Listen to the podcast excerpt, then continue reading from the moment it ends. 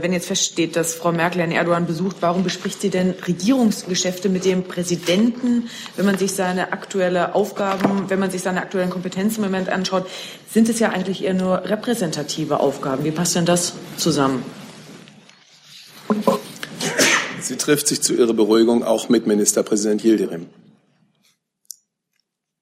Aber man muss schon sehr unrealistisch sein, um nicht eine erhebliche politische Bedeutung von Präsident Erdogan in der Türkei zu erkennen.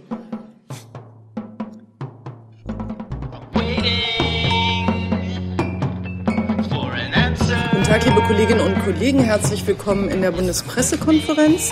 Ich darf auch herzlich willkommen heißen äh, Journalisten und angehende Journalisten, die bei uns heute zu Gast sind.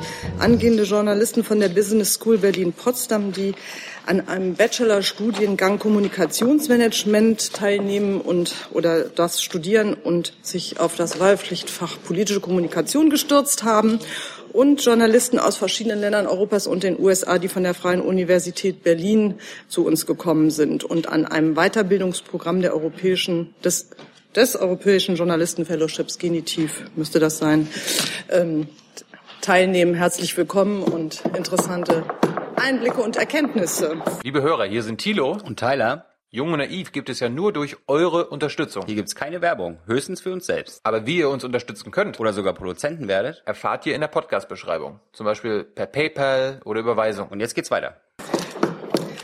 Das Kabinett hat heute getagt.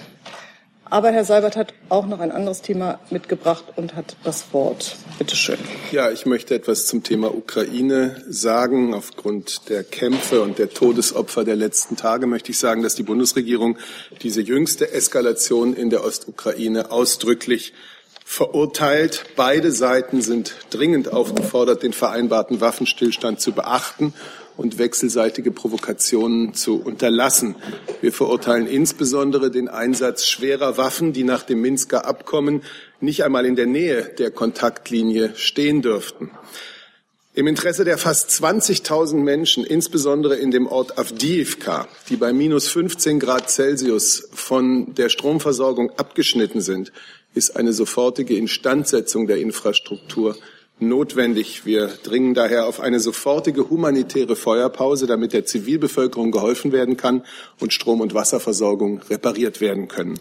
Die Beobachter der OSZE müssen sofort sicheren und ungehinderten Zugang zu den umkämpften Gebieten erhalten, vor allem nach Avdiivka und Yasinuvata. Gibt es zur Ukraine Fragen? Herr Dorens. Sind äh, zur Ukraine irgendwelche ähm, Treffen in nächster Zeit ähm, mit der Bundesregierung und anderen Regierungen geplant, ähm, außer dem G20-Treffen in Bonn, äh, wo das wahrscheinlich zur Sprache kommt? Sie, Sie wissen ja sicherlich, dass äh, gerade erst der ukrainische Staatspräsident Poroschenko hier in Berlin bei der Bundeskanzlerin war. Diese Eskalation war auch Thema des Gesprächs. Äh, Herr Poroschenko hat bei seinem Besuch vorgestern war das darauf hingewiesen, dass die Separatisten aus Wohngebieten in Donetsk und Yasunavata heraus und mit schwerem Gebiet, äh, schwerem Gerät auf ukrainische Stellungen schießen. Also das Thema ähm, war und natürlich gibt es auf der Arbeitsebene auch Kontakte mit den anderen Partnern im Normandie-Format. Herr Jessen. Ja, direkt dazu. Ähm, ist denn Herr Poroschenko eine Argumentation, ähm, die sagt, auch ihr, eure Seite muss sich dran halten, was ja äh, als im Fundament bedeutet, auch von Seiten der ukrainischen Regierung äh, wird Minsk nicht eingehalten. Lässt er sich auf eine solche Argumentation ein oder verweist er nur auf die Sünden der anderen Seite? Ich möchte hier nicht der Sprecher äh, des ukrainischen Staatspräsidenten sein. Ich habe Ihnen das berichtet, was ich dazu sagen wollte. Sie haben gehört, dass äh, unser Appell, eine sofortige Feuerpause, sofortige Einhaltung der Feuerpause, sofortige humanitäre Unterbrechung äh, der Kampftätigkeiten, damit es eben zu einer Hilfe für die Zivilbevölkerung kommen kann, das richtet sich an beide Seiten.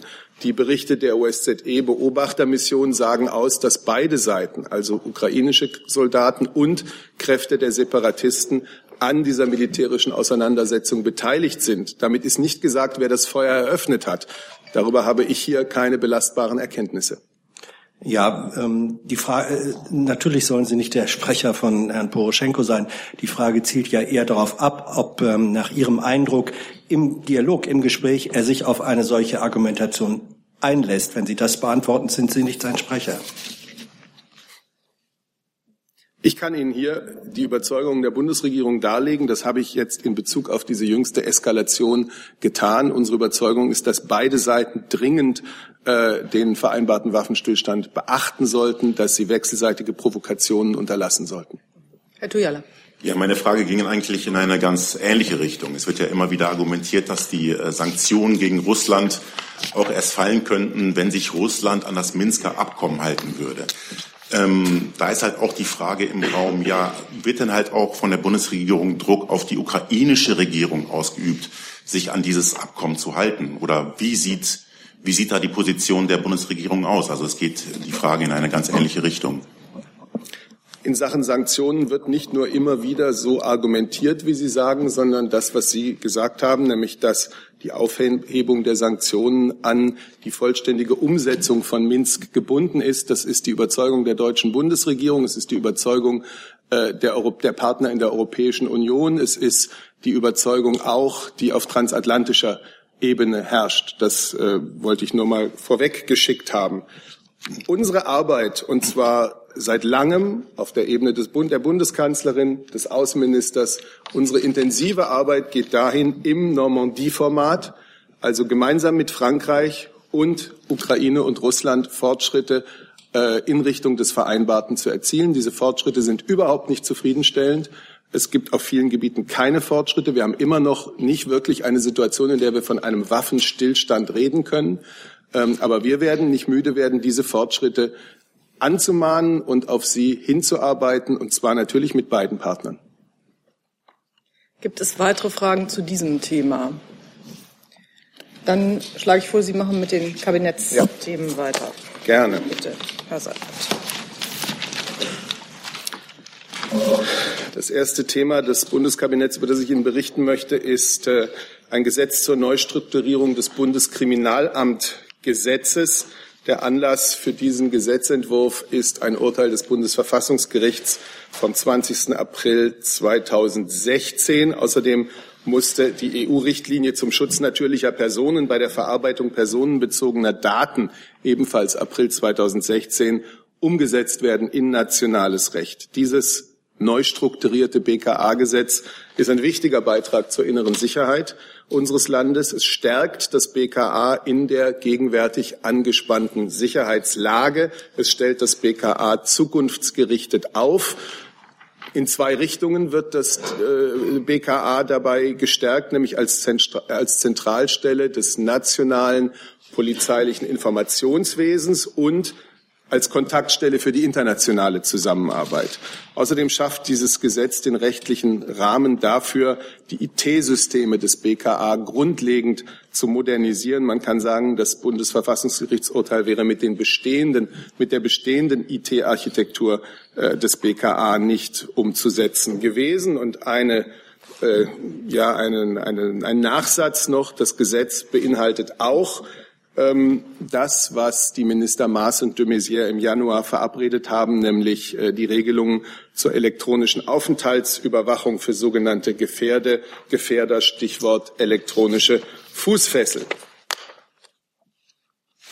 Die Bundesregierung hat einen Gesetzentwurf zur Anpassung des Datenschutzrechts an europäische Vorschriften beschlossen. Das ist notwendig, weil Deutschland sein Datenschutzrecht bis Mai 2018 an das geänderte Datenschutzrecht der Europäischen Union anpassen muss.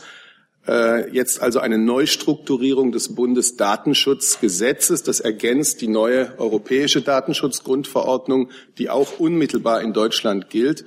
Und das schafft Gestaltungsspielräume, ähm, wie sie eben diese europäische Verordnung den Mitgliedstaaten einräumt. Im Ergebnis bestehen damit weiterhin umfassende Regelungen, die den angemessenen Schutz der Daten der Bürgerinnen und Bürger gewährleisten.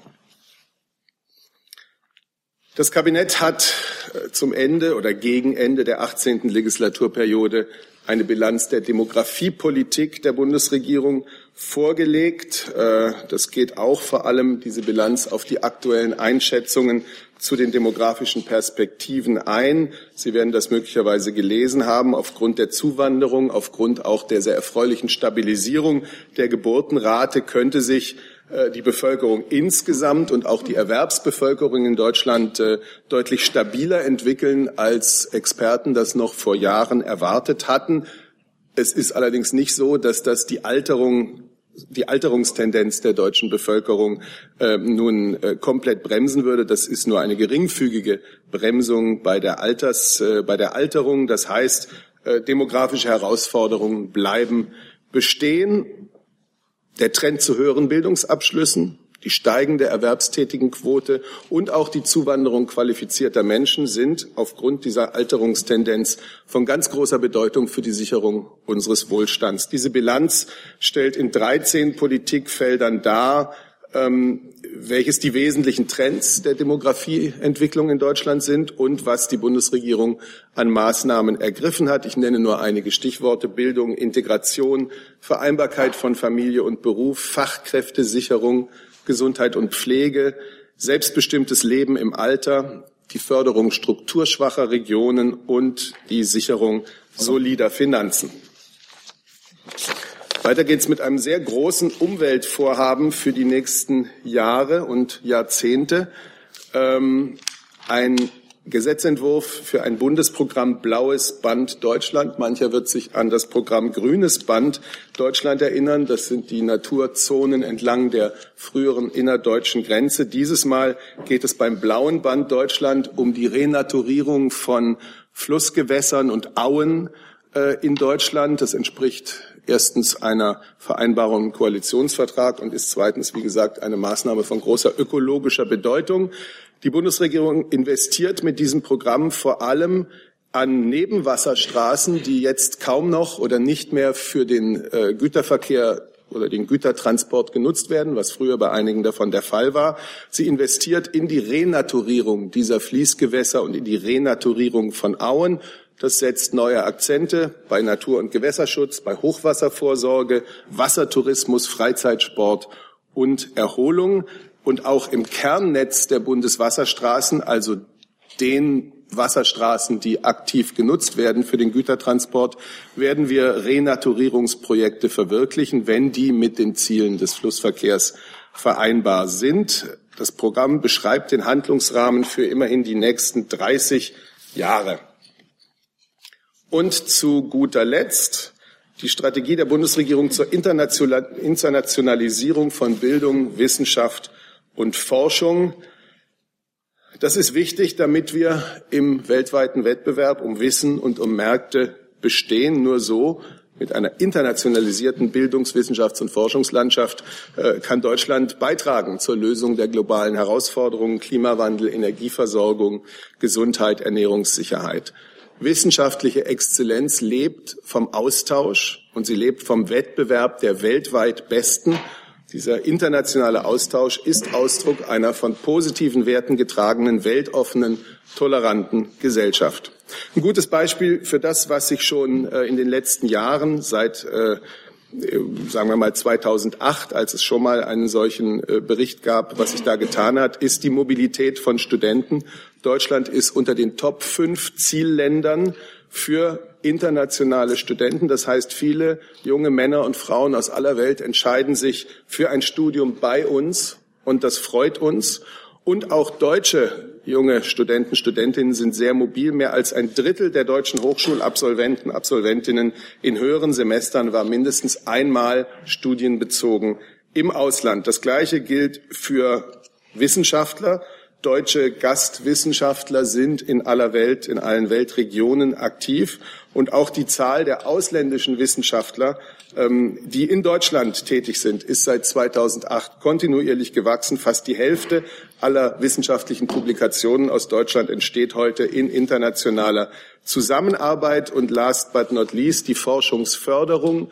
Da, da stehen wir in Europa zusammen mit Finnland, Schweden, Dänemark und Österreich im europäischen Spitzenfeld. Wir haben 2015 drei Prozent des Bruttoinlandsprodukts äh, für Forschung und Entwicklung ausgegeben. Vor dem Hintergrund der zunehmenden Globalisierung bedarf es also einer zeitgemäßen Weiterentwicklung dieser Internationalisierung, dieser internationalen Zusammenarbeit im Forschungs- und Wissenschaftsbereich. Dafür also die Internationalisierungsstrategie, die das Kabinett heute beschlossen hat. Das war es erstmal. Vielen Dank, Herr Seibert. Ich habe schon eine Wortmeldung oder eine Interessensbekundung zum Thema BKA-Gesetz und Fußfessel. Frau Marschall, bitte. Ähm, an die beiden Ressorts Innen und Justiz. Ähm, können Sie noch mal sagen, warum äh, die Ministerien denken, dass das verfassungskonform ist, die Fußfessel für Gefährder? Also ich darf gerne beginnen, weil der Entwurf ja federführend im Bundesministerium des Innern erstellt wurde. Ähm, muss aber gleich zurückfragen, warum sollte dieser Entwurf nicht verfassungsgemäß sein? Ich sehe ehrlich gesagt nicht im Ansatz, ähm, wo hier ähm, Bedenken bestehen könnten an einen Gesetzentwurf, der ähm, eine sehr hohe tatbestandliche Voraussetzung äh, etabliert, ähm, eine Reihe von verfahrenssichernden, Grundrechtsverfahren sichernden zusätzlichen Maßnahmen vorsieht für diese zugegebenermaßen grundrechtsrelevante Eingriffsbefugnis, äh, so ich da schlichtweg nicht erkennen kann, woraus sich hier Bedenken äh, in Bezug auf die Verfassungskonformität ergeben sollten. Nein, ich muss auch sagen, dass ich jetzt keine Juristin bin, aber ein Gefährder ist ja ein, kein, ein nicht verurteilter Mensch. Äh, und der wird eben ohne, dass er nur weil ein Verdacht besteht, soll er eine Fußfessel bekommen können. Also da fragt sich ja schon, ob das verfassungskonform ist. Ja, also wie gesagt, ähm, das ist ja im Prinzip das Wesen jedweden äh, polizeilichen Präventivbefugnisrechts, dass man aufgrund einer Gefahrenprognose bestimmte grundrechtsrelevante ähm, Befugnisse der Polizei zuschreibt, beispielsweise äh, den Bereich der Telekommunikationsüberwachung, beispielsweise im Bundeskriminalamtsgesetz alt wie neu eine so grundrechtsintensive Maßnahme wie die sogenannte Online-Durchsuchung. All das sind Dinge, die völlig unzweifelhaft, auch nach der Rechtsprechung des Bundesverfassungsgerichts, selbstverständlich an eine Gefahrenprognose angeknüpft, verfassungsrechtlich unbedenklich zulässig sind, wenn denn, und da haben wir, wie gesagt, keinen Zweifel daran, dass das hier gelungen ist, die verfassungsrechtlich erforderlichen und angemessenen Schwellen im Gesetz etabliert und vorgesehen sind und entsprechende Verfahrensvorschriften ähm, ähm, den Grundrechtseingriff so einhegen, dass hier ähm, eine Verhältnismäßigkeit im allgemeinen und im engeren Sinne gegeben ist, sodass sich aus unserer Sicht diese Zweifel ähm, nicht wirklich stellen. Die wollen nicht ergänzen, Herr Malachowski. Dem habe ich absolut nichts. Gut. Herr Jung hat sich dazu gemeldet. Bitte schön. Herr Demroth, wenn ein sogenannter Gefährder eine Fußfessel bekommt, wie kann er sie wieder loswerden? Ja, immer dann, wenn die Voraussetzungen nicht mehr gegeben sind. Die Fußfessel ist ja keine für sich stehende Maßnahme, sondern setzt ja zunächst mal voraus, dass das Bundeskriminalamt, und auch dafür ist jetzt eine Befugnis im Gesetz vorgesehen, eine bestimmte Aufenthaltsanordnung treffen kann. Der Betroffene muss ja zunächst mal in Kenntnis gesetzt sein, in welchem Bereich er sich überhaupt zulässigerweise aufhalten darf. Das ist ja die Grundverfügung, wenn man so will. Ähm, und auf Grundlage dieser Grundverfügung ist dann die elektronische Fußfessel ein Instrument, was es eben ermöglicht, diese Grundverfügung, nämlich die ähm, Beschränkung der äh, Bewegungs- und Aufenthaltsfreiheit des Betroffenen auch zu kontrollieren, indem man nämlich feststellt, ob derjenige sich an diese Vorgaben hält, die gemacht wurden, oder eben nicht. Nachfrage. Es gibt ja irgendwie so 500 ein paar zerquetschte islamistische Gefährder, 20 Rechtsextreme und ein paar Linksextreme. Bekommen die alle jetzt Fußfesseln? Also auch die Nazis? Nein, ähm, erstens, äh, wie Sie vielleicht wissen, aber offensichtlich nicht, aber dann erkläre ich Ihnen das gerne nochmal, äh, beschränkt sich die Zuständigkeit des Bundeskriminalamts nach der dafür vorgesehenen Gesetzgebungskompetenz im Grundgesetz und auch der entsprechenden Öffnungsklausel im Bundeskriminalamtgesetz selbst auf internationalen Terrorismus. Ähm, das schränkt den potenziellen Anwendungsbereich jedenfalls schon mal ein. Es ist nicht per se ausgeschlossen, dass äh, politisch motivierter Extremismus auch, äh, wie von Ihnen aus den genannten Phänomenbereichen, dem Begriff des internationalen Terrorismus unterfällt. Aber regelmäßig wird das ähm, vor allem andere Bereiche betreffen. Das ist das Erste. Und das Zweite, ähm, Herr Jung, das sollten Sie eigentlich wissen, ist, dass selbstverständlich nicht die logische und zwingende Folge aus der Schaffung einer polizeilichen Befugnis ist, dass sämtliche potenziell von dieser Befugnis Betroffene dann auch mit dieser Maßnahme ähm, ähm, betroffen werden. Selbstverständlich erlaubt die Befugnis zur Telekommunikationsüberwachung unter bestimmten Voraussetzungen auch im Bereich des islamistischen Terrorismus eben das, ähm, das äh, Mithören von Telefonaten. Aber genauso selbstverständlich findet das natürlich nicht in dem Moment bei all denjenigen statt, die potenziell den gesetzlichen Vorgaben entsprechend unter diese Vorschrift fallen. Das ist ja geradezu eine, geradezu eine abwegige Vorstellung, ehrlich gesagt. Gibt es dazu, Herr Jordans? Eine kleine Verständnisfrage, Herr Dimroth. Ähm, äh, haben denn die Betroffenen äh, eine Möglichkeit, rechtlich gegen diese Anweisung der, also gegen die polizeiliche Anordnung vorzugehen, sowohl ähm, an einer, in einem bestimmten Bereich zu bleiben, wie auch diese Fußfesseln tragen zu müssen? Selbstverständlich ja. Wie jede andere eingriffsrelevante Maßnahme im deutschen Recht äh, sind auch diese Maßnahmen selbstverständlich äh, justiziabel. Herr Zweigler. Hat dem Wort auch dazu. Äh, die erste mit wie viel, wie vielen Gefährdern müssen wir denn überhaupt rechnen, die für eine Fußfessel überhaupt in Frage kommen? Das heißt, wir haben etwa 500. Wie viel davon sind eigentlich noch in Deutschland? Wie viel davon sind, gehören zum internationalen Terrorismus? Und ich, nur eine Verständnisfrage. Es ist eine, eine Aufenthaltsanordnung des BKA, keine richterliche Anordnung für das äh, Anlegen der Fußfessel. Ich will bloß noch mal sicher gehen. Und während Sie blättern, einfach die Frage, sind wir auch technisch und kapazitätsmäßig überhaupt äh, in der Lage, dort mehrere äh, Menschen zu überwachen, die mit Fußfesseln ausgerüstet sind? Also zu Ihrer ersten Frage. Ähm, wir gehen derzeit von etwas mehr als 550 äh, Gefährdern im Phänomenbereich des internationalen islamistischen Terrorismus aus, ja, um Ihnen eine Größenordnung zu nennen. Äh, wie viele davon aber zukünftig ähm, von einer solchen Maßnahme betroffen sein können, ist eine rein hypothetische Frage. Die kann ich Ihnen nicht beantworten. Die Vorschrift ist ja heute vom Kabinett beschlossen worden. Die ähm, ist ja noch nicht im Bundesgesetzblatt.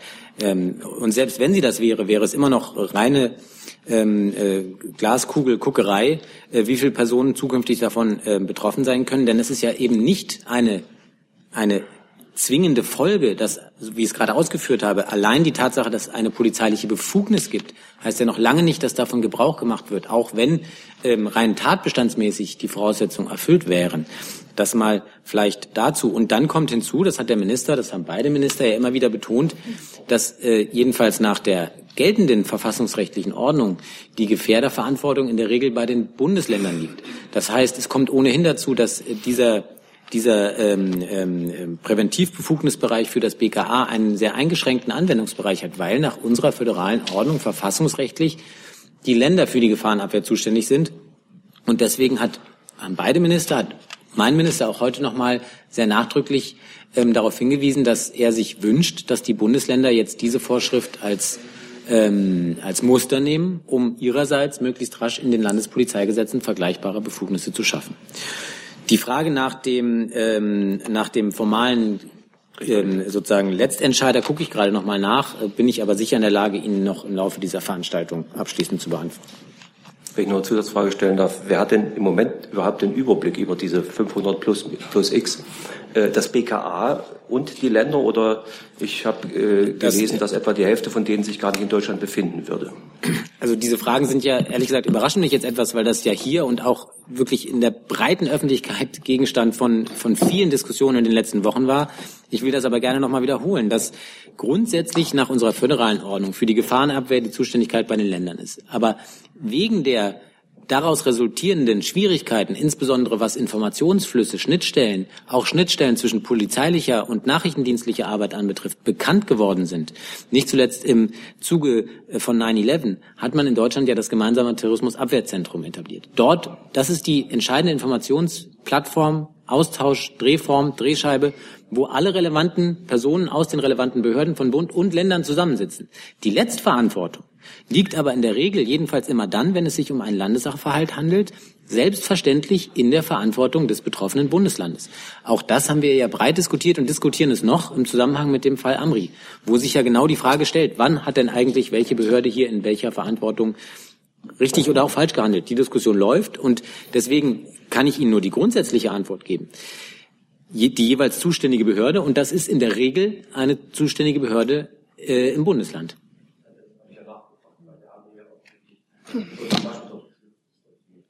Ja. Herr Jung, dann Frau Ass.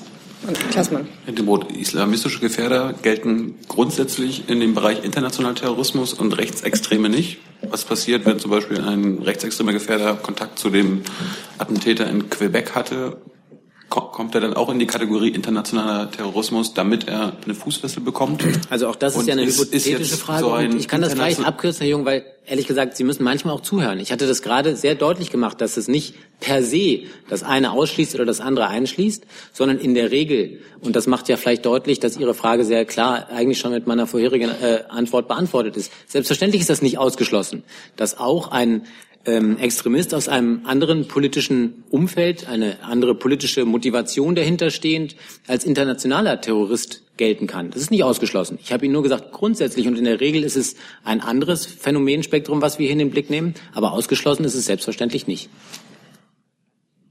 Frau Klaßmann.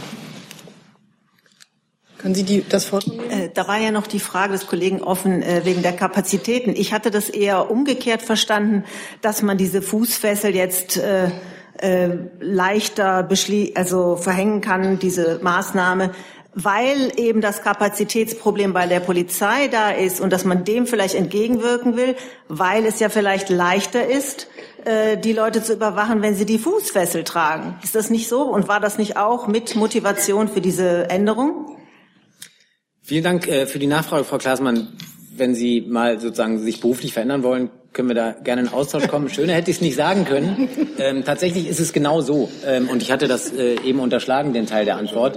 Tatsächlich ist es genau so, dass natürlich die Observation, der Umgang mit solchen gefährlichen Personen insgesamt wahnsinnig ressourcenbindend ist bei den Polizeien der Länder und deswegen die elektronische Fußfessel kein Allheilmittel ist. Denn es ist auch völlig klar, dass man damit nicht ähm, mit hundertprozentiger Sicherheit ausschließen kann, dass sich jemand, der von dieser Maßnahme betroffen ist, dennoch entscheidet, ähm, kurzfristig den Aufenthaltsort zu wechseln und auch etwas Böses zu tun. Aber es ist eben eine Maßnahme, die sehr viel ressourcenschonender an einer zentralen Stelle dann einen Überblick darüber verschafft, wo sich solche Menschen aufhalten und immerhin auch dann, wenn sie die Fußfessel äh, sozusagen widerrechtlich ablegen, jedenfalls Erkenntnis darüber geben, dass sich diese Menschen äh, sozusagen auf der Flucht befinden und dann entsprechende ähm, Fahndungsmaßnahmen ähm, eingeleitet werden können. Also es ist genauso wie Sie sagen, es ist keine, keine, kein Heilmittel, aber es ist eine ergänzende Maßnahme, die insbesondere gerade dazu einen Beitrag leisten soll, Ressourcen zu schonen bei der Überwachung von solch gefährlichen Menschen.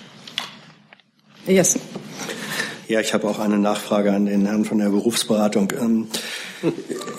Zum einen, Sie haben es schon halb ähm, äh, beantwortet, wo verläuft die Scheidelinie zwischen tatsächlicher und scheinbarer Sicherheit, wenn ein Gefährder mit der Fußfessel sich in dem Bereich in der Region auffällt, wo er sich aufhalten darf, wird man ihn nicht daran hindern können, einen LKW äh, zu stehlen und damit in eine Menschenmenge äh, zu, zu rasen. Das Zweite aber ist, vielleicht ist mir das entgangen, bei der operativen äh, Umsetzung wird Fußfessel für einen bestimmten Zeitraum verordnet und bedarf dann der Erneuerung äh, nach einer Überprüfung ähm, oder ist es eine Maßnahme, die angeordnet wird und so lange gilt, äh, bis das Gegenteil beschlossen wird? Also äh, vielen Dank für die Nachfrage. Tatsächlich hatte ich ja den ersten Teil Ihrer Frage gerade äh, schon versucht zu beantworten. Ich wüsste jetzt auch nicht, wie ich es noch deutlicher machen kann, sozusagen. Ähm, das ist keine Maßnahme, mit der man hundertprozentige Sicherheit schafft, auch nicht in Bezug auf diejenigen, die von dieser Maßnahme betroffen sind. Das behauptet keiner.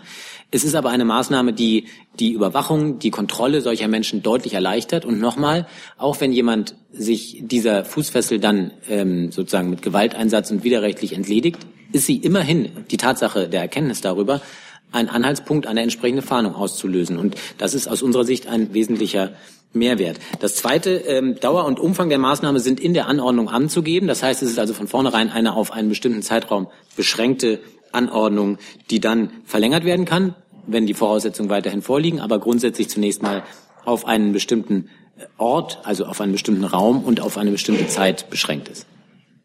Ich habe jetzt zu diesem Thema noch Herrn Tujala. Gibt es noch andere Fragen zu diesem Thema, andere Fragen D zu diesem Thema? Dann würde ich da nämlich gerne einen Schlussstrich ziehen mit Blick auf die zahlreichen anderen Themen, die noch auf meinem Zettel stehen. Das scheint nicht der Fall zu sein. Ja, zum Thema Gefährder nochmal. Also vor einiger Zeit wurde ja bekannt, dass einige Gefährder vom, vom Radar der Sicherheitsbehörden äh, verschwunden sind.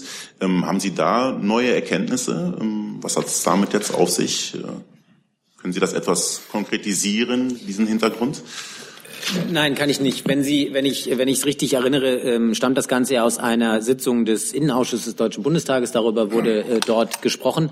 Ähm, ich hatte aber eingangs ja hier nochmal sehr deutlich versucht, darauf hinzuweisen, dass die Gefährder in der Regel ja ähm, ich muss es vielleicht anders sagen, dass die Gefährder, diejenigen, die wir als Gefährder definieren, polizeilich definieren, in der Regel Gegenstand der gemeinsamen Besprechung des ähm, gemeinsamen Terrorismusabwehrzentrums sind, auf der einen Seite, auf der anderen Seite aber ähm, wie man beispielsweise bei der von uns ja veröffentlichten Chronologie zum Fall Amri sehr gut nachvollziehen kann, eben dann die konkreten Maßnahmen in eigenständiger Verantwortung der Bundesländer äh, durchzuführen sind, so dass ich keine tagesaktuelle Übersicht darüber habe, ob die Bundesländer ihre Frage die sie nämlich beantworten müssten, ob sie sozusagen in voller Kenntnis darüber sind, wo sich die in ihrer Zuständigkeit und ihrer Verantwortung ähm, zu kontrollierenden Gefährder in dieser Sekunde gerade befinden. Die äh, Frage kann ich Ihnen leider nicht beantworten. Ja, also Sie sagten jetzt, ähm, dass Sie das jetzt in dieser Sekunde nicht beantworten können. Und ähm, im Endeffekt ist es ja nicht tagesaktuell, wie Sie sagten. Das ist ja wirklich, liegt schon ein, ja, schon einige Tage, ich meine sogar, ja, wie Sie sagten, glaube ich, äh, eine Woche mindestens zurück oder zwei sogar. Ähm, da würde man schon vermuten, dass da doch einige Informationen ähm, letztendlich auch bei in Ihrem Haus zusammenlaufen würden. Äh, dem scheint nicht so zu sein, wenn ich Sie jetzt richtig verstanden habe. Dann haben Sie mich nicht richtig verstanden, kann ich ihm nur entgegen. Ja, aber Sie, ich habe Ihnen ja doch erklärt, dass ich sozusagen nicht Herr dieser Zahlen bin und diese Zahl ist ja mindestens mal tagesaktuell wahrscheinlich zu hinterfragen. Denn ähm, ob jetzt Nordrhein-Westfalen beispielsweise Ihnen die Frage, und dort wäre sie hinzurichten, ähm, beantworten würde und wie sie die beantworten würde, wenn Sie fragen würden, wie viele der ähm, in Ihrem Zuständigkeitsbereich, in Ihrem Verantwortungsbereich behandelten Gefährder sind derzeit äh, ähm, sozusagen, ist deren Aufenthalt derzeit genau bekannt? Wie viele davon sitzen im Gefängnis? Wie viele davon sind im Ausland? Wie viele davon sind in Deutschland? dann kann sich diese Frage ähm, ja innerhalb von einer Stunde schon überholt haben, weil sich die Antwort äh, auch entsprechend überholen kann, da die tatsächliche Entwicklung natürlich sehr dynamisch ist. Ich habe diese Zahlen nicht, weil es, wie gesagt, Länderzahlen sind. Und ich hatte Ihnen nicht gesagt, dass wir uns nicht regelmäßig informieren oder bestimmte Informationsflüsse nicht stattfinden, sondern dass diese Antworten die dafür zuständigen Bundesländer geben müssen. Es ging jetzt gar nicht um Zahlen, sondern um Informationen darüber, ähm, zu dem Hintergrund der Tatsache, dass einige von diesen Gefährdern ja ähm, vom Radar verschwunden sind, sein sollen. Also es geht gar nicht um, um, um, um konkrete Zahlen, das hatte ich jetzt eigentlich Was gar nicht gefragt. Was möchten Sie denn gefragt. genau wissen? Ja, also was hat es damit auf sich? Gibt es da neue Erkenntnisse über diese über diese vom Radar verschwundenen Gefährder? Das, das war eigentlich die schlicht und ergreifende Frage. Ja, ähm, auch da kann ich Ihnen jetzt äh, sozusagen keine allgemeingültige Antwort geben. Ich kann Ihnen nur sagen, dass selbstverständlich die Sicherheitsbehörden von Bund und Ländern ähm, mit größtmöglichem Einsatz und größtmöglicher Sorgfalt ähm, daran sind, möglichst alle dieser Menschen im Blick zu halten. Und ähm, da kann ich nochmal sozusagen auf den Ausgangspunkt zurückkommen. Aus unserer Sicht ist dafür das heute beschlossene Gesetz eine wirksame und wichtige Ergänzung, weil sie es eben ermöglicht, mit diesem Instrument hier mit weniger Ressourceneinsatz ähm, entsprechende Kontrolle zu gewährleisten.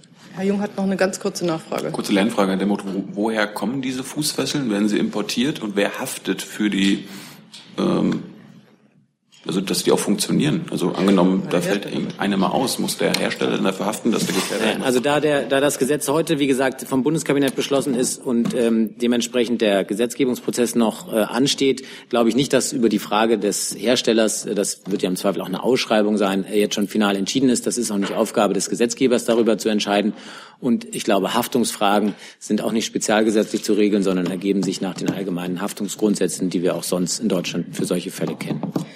So, ich gehe jetzt gerne nochmal die Themen des, rufe gerne nochmal die anderen Themen des Kabinetts aus. Sie gucken nochmal netterweise. Ich gucke schon die ganze Zeit. Ja, ja, ich, Sie waren ja sehr beschäftigt, also alles in Ordnung.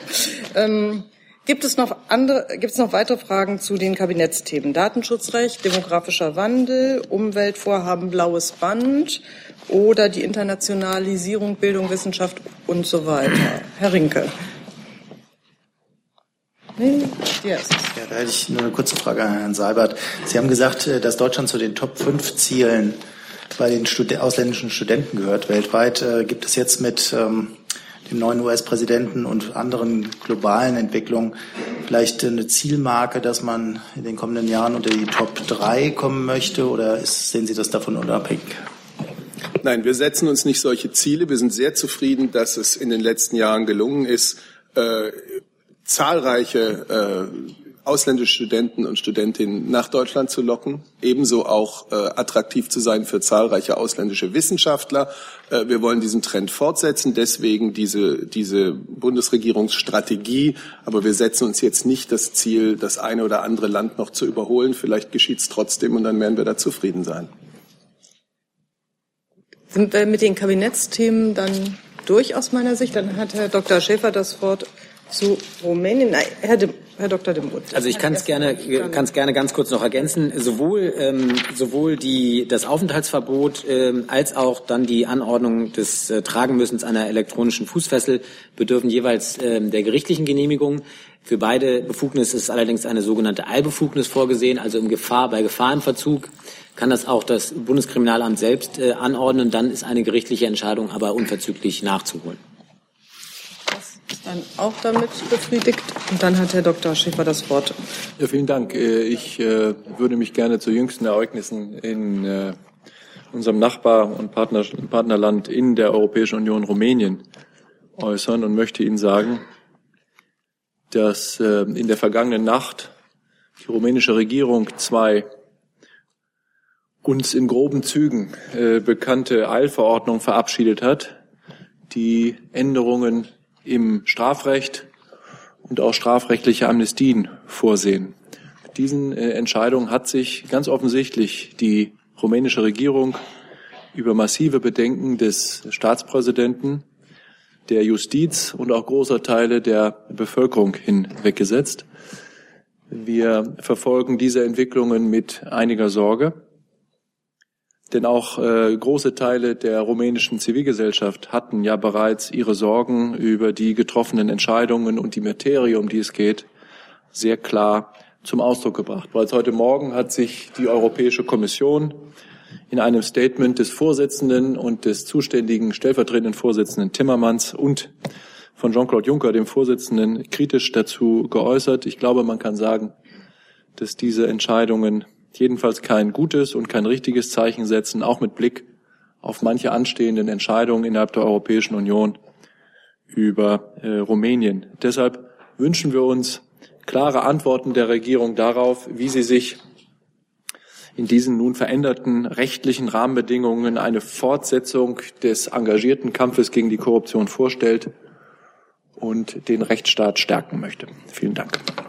Ich möchte das ausdrücklich bekräftigen äh, für die Bundeskanzlerin. Sie hatte ja in der vergangenen Woche auch mit Staatspräsident Johannes äh, über genau dieses Thema äh, gesprochen. Staatspräsident Johannes, der sich ja öffentlich klar gegen die jetzt beschlossenen Maßnahmen gestellt hat. Und die Bundeskanzlerin hatte ihre Überzeugung ganz klar gemacht, dass wenn die Korruptionsbekämpfung aufgeweicht wird, wenn der Rechtsstaat relativiert wird und die Reformpolitik ebenso, dass das ein ganz falsches Signal wäre. Dazu gibt es eine Frage von Herrn Jung. Herr Schäfer, die mitregierende äh, PSD, das sind die Sozialisten in Rumänien, ähm, haben dieses Gesetz ja vorangetrieben. Wird sich der jetzt noch auch SPD-Chef Gabriel und neue Außenminister an seine ähm, Parteifreundin, die, die sind ja in einer europäischen Partnerschaft, ähm, jetzt wenden und ihr das mitteilen? Ein Gesetz ist es ja nicht, äh, sondern es ist eine Allverordnung. Ja. Äh, ich glaube, das ist äh, ganz wichtig. Wenn es ein Gesetz gewesen wäre, dann hätte es ja äh, immerhin darüber eine öffentliche Debatte äh, in einem äh, in einem äh, Parlament gewählter Volksvertreter äh, gegeben. Wie der Außenminister damit umgeht, vielleicht auch in anderer Funktion, das kann ich an dieser Stelle gar nicht sagen. Das weiß ich nicht. Gibt es weitere Fragen zum Thema Rumänien? Dann habe ich das Thema USA auf meiner Liste mit Herrn Rinke. Herr Seibert, ich hätte angesichts der gestrigen Kritik, die es ja von dem wirtschaftspolitischen Berater ähm, von Herrn Trump gab, die Frage, ob sich die Bundesregierung jetzt eigentlich auf tägliche Angriffe auf die Bundesregierung oder Deutschland oder verschiedene Aspekte der deutschen Politik einstellt. Äh, und dann hätte ich ganz gerne noch gewusst, äh, sowohl an Sie als auch an die Ministeriumsvertreter, ob es eigentlich neue oder was ob es Neuigkeiten über Reisepläne von Mitgliedern der Bundesregierung nach Washington gibt. Also ob es täglich Äußerungen wie die von Herrn Navarro geben wird. Das wäre jetzt nicht von mir zu beantworten, sondern von der amerikanischen Regierung. Wir haben jedenfalls eine klare Haltung. Wir haben äh, klare Argumente und die sind wir auch bereit, immer wieder vorzubringen. Die Frage war ja, ob Sie es erwarten. Es ist mir schon klar, dass Sie nicht entscheiden können, was aus Washington kommt, aber ob Sie sich darauf einstellen und ob Sie das Gefühl haben, dass Deutschland ins Visier dieser Trump-Administration gerät. Ich möchte keine Erwartungen äh, bezüglich der amerikanischen Regierung aussprechen, aber wie gesagt, unsere Position ist klar und äh, diese Argumente sind wir bereit, jedem mitzuteilen, der Fragen bezüglich unserer Handelsbilanz hat, bezüglich des Eurokurses und all das, was jetzt in den letzten Tagen ins Gespräch gekommen ist. Jetzt habe ich zu diesem Moment, Besuchspläne. Pardon, ja. Kann ich Ihnen für die Bundeskanzlerin keine Neuigkeiten vermelden. Die Minister? Darf ich das sagen? Sie dürfen, Sie haben das Mikrofon ist offen. Also bei Reiseplänen äh, des Außenministers, äh, da kennen Sie das Prozedere, Herr Rinke, aus, äh, aus langen Jahren. Die werden angekündigt, wenn sie angekündigt werden. Aber ich kann Ihnen, ich kann Ihnen sagen, dass ähm, der Außenminister Sigmar Gabriel ein großes Interesse daran hat, so bald und so schnell wie möglich mit seinem neuen Amtskollegen Rex Tillerson ins Gespräch zu kommen. Die beiden nehmen ja ihre verantwortungsvolle Tätigkeit fast zur gleichen Zeit, wenn auch aus unterschiedlichen Gründen zur gleichen Zeit äh, auf.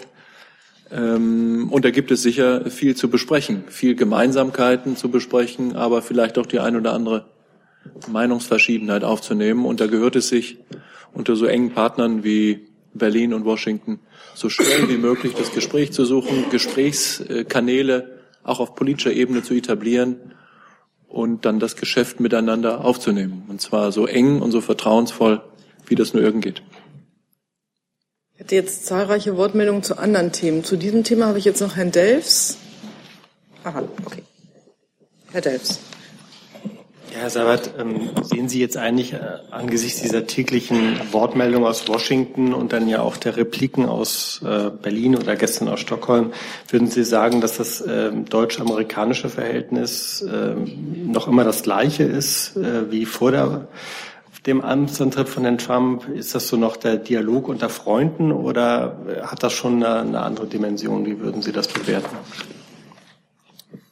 Zunächst mal ist ja das deutsch-amerikanische Verhältnis nicht nur ein Verhältnis unter Regierungen. Es ist eine tiefe, ich würde jetzt sagen, historische Freundschaft zweier Völker. Es ist eine Verbundenheit zweier Demokratien. Es ist also viel mehr als äh, zwei Regierungen und dennoch, und es ist ein transatlantisches Verhältnis. Darauf hat die Bundeskanzlerin gerade in den letzten Tagen wieder hingewiesen, dass in diesen Tagen kein Stück weniger wichtig ist als früher. Vielleicht im Gegenteil in einer unruhig gewordenen Welt. Ähm, und dafür werden wir arbeiten. Ähm, das ist meine Antwort. Nochmal Nachfrage, aber ich meine, die Dissonanzen, die sind doch so ganz grundsätzlicher Art. Also es geht um die Flüchtlingspolitik, um Währungspolitik, Handelspolitik, ähm, also, es sind, also es sind doch so ganz wichtige Bestandteile eigentlich von, von, von gemeinsamer, früher gemeinsamer Politik, die jetzt auf dem Spiel stehen? Oder würden Sie sagen, trotz dieser ganzen Differenzen ist das ähm, auch jetzt nicht nur ein transatlantisch weiter wichtiges Verhältnis, sondern auch zwischen den beiden Regierungen ist es Sehen Sie, ein ungetrübtes Verhältnis? Wir stehen doch jetzt ganz am Anfang der Zusammenarbeit mit einer neuen amerikanischen Regierung, die wie wir es gerade gehört haben, noch nicht einmal alle Ministerposten besetzt hat, sodass Herr Gabriel noch gar keinen offiziell im Amt äh, angekommenen äh, Außenministerkollegen hat. Also wir stehen ganz am Anfang einer Zusammenarbeit. Bei dem ersten inhaltlichen Gespräch, das die Bundeskanzlerin äh, vor einigen Tagen telefonisch mit dem neuen amerikanischen Präsidenten geführt hat, haben wir eine gemeinsame Presseerklärung herausgegeben, die wichtige gemeinsame Interessen und Überzeugungen, beispielsweise das absolute Bekenntnis zur Notwendigkeit des transatlantischen Bündnisses der NATO, ähm, aufgeführt hat. Es war schon vor diesem Gespräch klar, dass es auch zwischen dem neuen Präsidenten und der Bundeskanzlerin oder der Bundesregierung unterschiedliche Einschätzungen gibt. Richtig. Und wir werden unsere Überzeugungen äh, auch gegenüber dieser amerikanischen äh, Regierung vertreten. Jetzt geht's da bitte weiter mit der Kollegin. Da muss ich beim Namen gerade passen. Ja, kein Problem. Nadine Lindner vom Deutschlandradio. Ich habe noch eine Frage äh, zu dem Thema Gesprächskanäle aufbauen. Ähm, es ist ja nicht nur die Ministerebene, die betroffen ist, sondern es geht ja sozusagen auch darum, dass sich äh, die Ministerien untereinander äh, auf den Arbeitsebenen kennenlernen. Wie weit sind Sie denn da mit Ihren Bemühungen gekommen? Was können Sie denn darüber berichten? Wenn, wenn Sie mögen, spreche ich zur Außenpolitik. Ist das Ihnen recht? Ja, soll ich dazu was sagen? Müssen Sie, glaube ich, untereinander klären.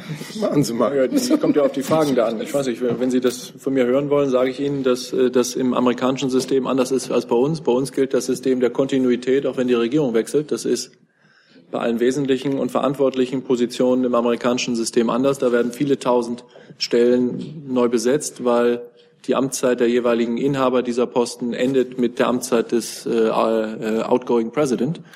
Und äh, die Administration Trump ist jetzt dabei, all diese Posten zu besetzen. Für die Außenpolitik kann ich sagen, dass äh, wir davon ausgehen müssen, dass äh, viele solcher Posten im State Department äh, noch nicht besetzt sind, auch nicht besetzt sein können, weil der zuständige Außenminister, der diese Entscheidung zu verantworten hat, eben noch gar nicht äh, im Amt ist. Und deshalb gibt es natürlich äh, Kontakte, die unsere Botschaft, die auch das Auswärtige Amt nach Washington, ins State Department, in äh, den Nationalen Sicherheitsrat und auch anderswohin natürlich knüpft für die äh, Bundesregierung. Aber wir natürlich auch gleichzeitig abwarten müssen, welche tatsächlichen Ernennungen erfolgen, um dann mit den Leuten zu sprechen, die hoffentlich für die nächsten vier Jahre, für die Amtszeit des neuen Präsidenten dann Verantwortung für die amerikanische Außen- und Sicherheitspolitik an wichtiger vorderer Stelle übernehmen. Für das Bundeskanzleramt kann ich Ihnen sagen, dass das, was Sie die Arbeitsebene nennen, also beispielsweise die äh, wirtschaftspolitischen Berater der Bundeskanzlerin, der außenpolitische Berater der Bundeskanzlerin, die Kontakte zu ihren amerikanischen Gegenübern geknüpft haben, dass die Gespräche laufen und jetzt vertieft werden. So, jetzt geht's weiter. Herr Jung, Herr Grimm, Herr Tujalan. Herr Sabat, befürchtet die Bundesregierung eine europapolitische Isolierung Deutschlands? Das ist ja jetzt, nimmt ja, diese Kritik nimmt ja weltweit zu. Das ist ja jetzt keine Besonderheit der Trump-Regierung, dass Deutschland dieser Irrweg europapolitisch vorgeworfen wird. Und Herr Schäfer, mit wem hat man denn diese gangbare Lösung für Doppelstaatler gefunden? Also mit wem hat man da verhandelt oder gequatscht? Die Antwort an mich ist, oder meine Antwort auf Ihre Frage ist nein, die befürchten wir nicht. Ja, wir haben das gestern ja auch schon die Öffentlichkeit wissen lassen, was äh, das Auswärtige Amt, was die Bundesregierung getan hat, um die aus unserer Sicht falsche Entscheidung an einem wesentlichen, einem für viele äh, 10.000 Deutsche wesentlichen Punkt zu korrigieren. Bereits vorgestern Abend hat ähm, der Staatssekretär im Auswärtigen Amt Markus Ederer äh, gesprochen mit dem amtierenden Außenminister, mit dem Leiter des State Departments, solange es noch keinen förmlich ernannten politischen Außenminister äh, gibt und hat ihm unsere Gravamina da in aller Deutlichkeit erläutert. Äh, er ist da auch auf äh, großes Verständnis gestoßen und hat die Zusage bekommen, dass das amerikanische Außenministerium all diese Fragen mit dem ähm, mit dem äh, Homeland Security Ministerium, also dem Innenministerium aufzunehmen äh, gedachte und auch mit dem Weißen Haus. Und äh, wir haben auch äh, ja öffentlich äh, gemacht, dass ähm, der politische Direktor bei uns gestern am frühen Nachmittag mit dem amerikanischen Geschäftsträger gesprochen hat. Der ist zu uns ins Auswärtige Amt gekommen. Auch der hat von uns, wenn Sie so wollen, auf eine förmliche Art und Weise äh, zu hören bekommen, äh, dass wir die Regelung für falsch halten und dass wir uns wünschen, äh, im Sinne unserer äh, Pflicht äh, für deutsche Staatsangehörige uns einzusetzen, dass die Regelungen an den entscheidenden Stellen entweder insgesamt oder an den entscheidenden Stellen verändert werden. Und jetzt muss ich es Ihnen überlassen, weil ich selber darüber keine Kenntnis habe, wie die Entscheidungswege in der amerikanischen Regierung verlaufen sind. Jedenfalls stelle ich fest, dass gestern am späten Nachmittag deutscher Zeit tatsächlich die äh, Entscheidungen in Washington gefallen sind, mindestens an der Frage der Doppelstaater ähm, einzulenken und äh, dann eben auch deutschen Staatsangehörigen völlig gleichgültig, welche zweite Staatsangehörigkeit sie besitzen sollten, eine Einreise in die Vereinigten Staaten von Amerika nach den üblichen Kriterien wieder zu erlauben. Und insofern ist äh, die, der, das Dekret des amerikanischen Präsidenten, wie, wie Sie wollen, entweder neu ausgelegt oder, äh, oder, oder verändert. Aber bei den anderen Punkten, wir hatten ja über einige technische, technische Fragen noch gesprochen, gilt es natürlich, dass wir gemeinsam mit unseren europäischen Partnern weiter das Gespräch mit der amerikanischen Administration suchen, um Regelungen zu finden, die Austausch nicht behindern, sondern fördern, weil das äh, unsere Überzeugung ist, dass das richtig ist, bei allem berechtigten Kampf gegen den Terrorismus. Zusatz. Habe ich Sie richtig verstanden, dass Sie den, es gibt ja jetzt keinen Botschafter mehr aktuell, aber den Geschäftsträger einbestellt haben? Nein, wir haben ihn nicht einbestellt, sondern wir haben ihn äh, nach den üblichen Gepflogenheiten im diplomatischen äh, Geschäftsverkehr äh, in einer Sache, die für uns äh, für uns äh, eine hinreichend große politische Bedeutung hat, zu einem Gespräch gebeten, äh, weil das für uns ein förmlicher Weg ist, der amerikanischen Regierung unsere Haltung mitzuteilen. Sowas passiert tagtäglich und es ist keine Einbestellung. Dann habe ich jetzt Herrn Grimm als Nächsten. Herr Seibert, ich möchte nochmal zurückkommen auf die Reisepläne. In Europa ist es ja Usus, dass neue Regierungschefs und Präsidenten ihren Besuch der Kanzlerin abstatten. Wäre es vielleicht nicht auch möglich, diese Praxis auf das amerikanische Verhältnis zu übertragen? Praxis hin, Praxis her. Der amerikanische Präsident hat äh, zugesagt, äh, zum G20-Gipfel nach Hamburg im Juli zu kommen. Und alles Weitere äh, wird sich zeigen und wir werden Sie rechtzeitig darüber informieren.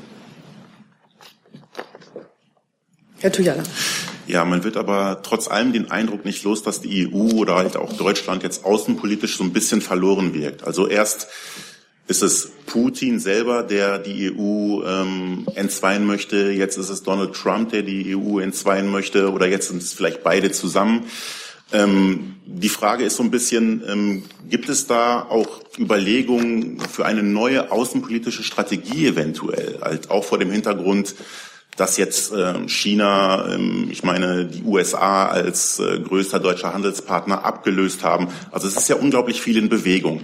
Ähm, was, was sind da die Erwägungen, was sind da die Überlegungen außenpolitisch betrachtet? Sie scheinen ein Spezialist für global galaktische Fragen zu sein.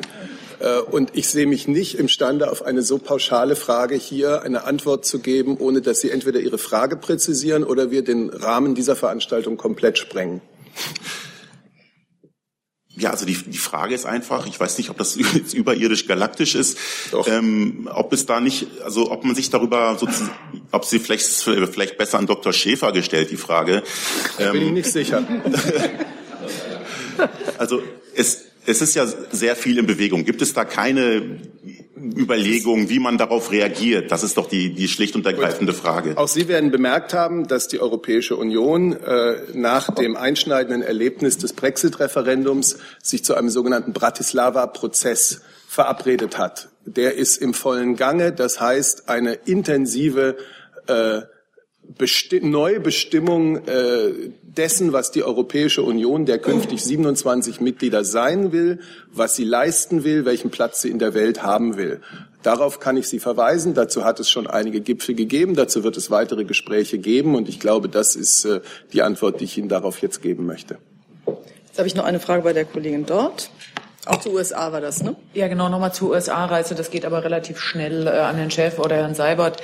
Äh, können Sie nochmal bitte etwas konkreter was zur Themenliste sagen? Man wird ja sehr wahrscheinlich über den, die Reisebedingungen sprechen, aber es sind ja noch einige andere Themen, die da auf der Agenda stehen. Und ich habe Ihnen gar nicht von einer Reise berichtet. Da kann ich auch keine Themenliste aufführen. Ähm, naja, Herr Gabriel wird ja sicherlich so, in den nächsten ja, Tagen äh, in die USA reisen, wenn ich nicht so. völlig daneben Naja, aber ich meine, das ist ja schon komisch. Ne? Ich, ich sage Ihnen, ich kündige die Reise an, wenn ich sie ankündige und jetzt wollen Sie schon von mir wissen, welche Reisethemen äh, oder welche Themen es auf der Reise gibt. Das passt jetzt nicht so ganz. Deshalb muss ich Sie einfach herzlich um Verständnis und vielleicht um ein hinreichendes Maß an Geduld bitten, dass äh, Sie all diese Fragen beantwortet, beantwortet bekommen, wenn äh, die Reise tatsächlich ansteht. Aber äh, die Themen, die im deutsch-amerikanischen Verhältnis auf der Tagesordnung stehen, sind natürlich Themen, die auch zwei Außenminister miteinander besprechen, äh, zu besprechen wären. Dazu gehören bilaterale Fragen.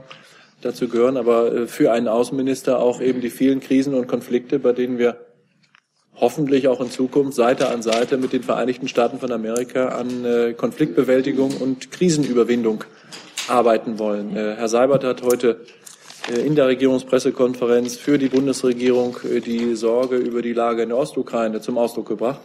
Das ist doch offensichtlich, dass das ein Thema ist, äh, das äh, ein amerikanischer und ein deutscher Außenminister miteinander besprechen würden. Genauso offensichtlich ist, ist, dass andere Krisen wie die in Syrien, dass der aktuelle Nahostfriedensprozess, dass äh, die, der israelische Siedlungsbau, dass andere Fragen auf der internationalen Agenda natürlich, natürlich zu, äh, zu besprechen wären. Und im Grunde geht es darum, sich gegenseitig zu versichern, dass das jahrzehntelange Bündnis, die tiefe Freundschaft, von der Herr Seibert gerade zwischen Deutschland und den Vereinigten Staaten von Amerika gesprochen hat, diese Freundschaft in einer neuen politischen Konstellation hoffentlich erfolgreich zu bekräftigen, auszubauen und zu erneuern.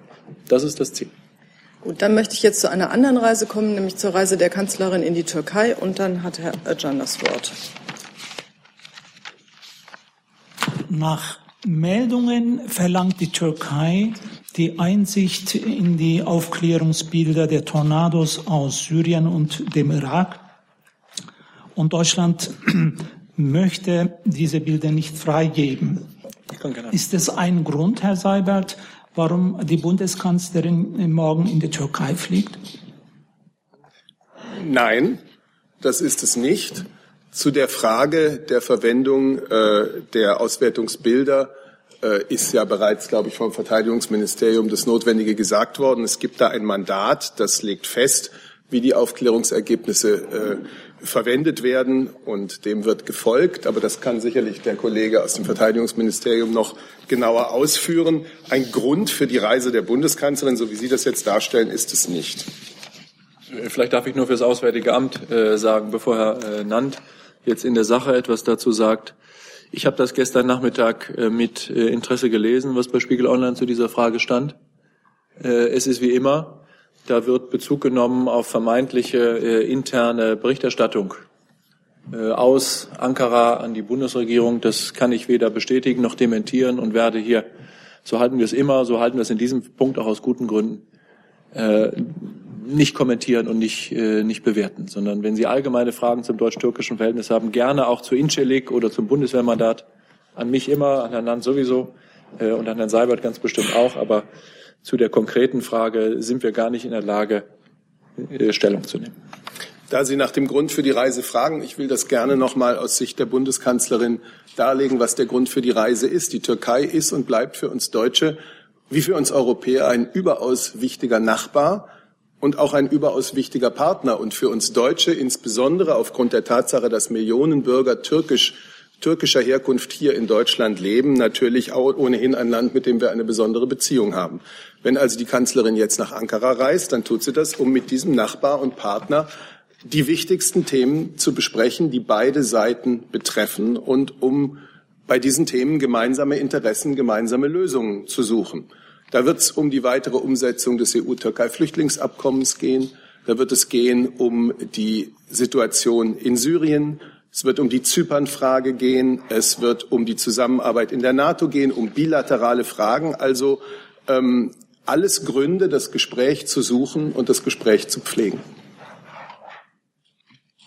Ja, und vielleicht noch ergänzen. Wir hatten das Thema ähm, Verwendung der Aufklärungsergebnisse ja auch schon hier häufiger. Da haben wir uns auch schon häufiger positioniert. Ich kann noch mal ganz klar sagen, ähm, wir hatten ja auch vor etlichen, oder nicht vor einigen Wochen, gerade die Mandatsverlängerung, dass unsere Aufklärungsergebnisse natürlich nur mandatskonform geliefert werden. Das heißt, sie werden ausschließlich zum Zwecke des Kampfes gegen den IS ähm, der Koalition zur Verfügung gestellt. Und wir hatten das ja auch schon hier in der ähm, Regierungspressekonferenz, dass wir dazu ja verschiedene Prüfschleifen eingelegt haben.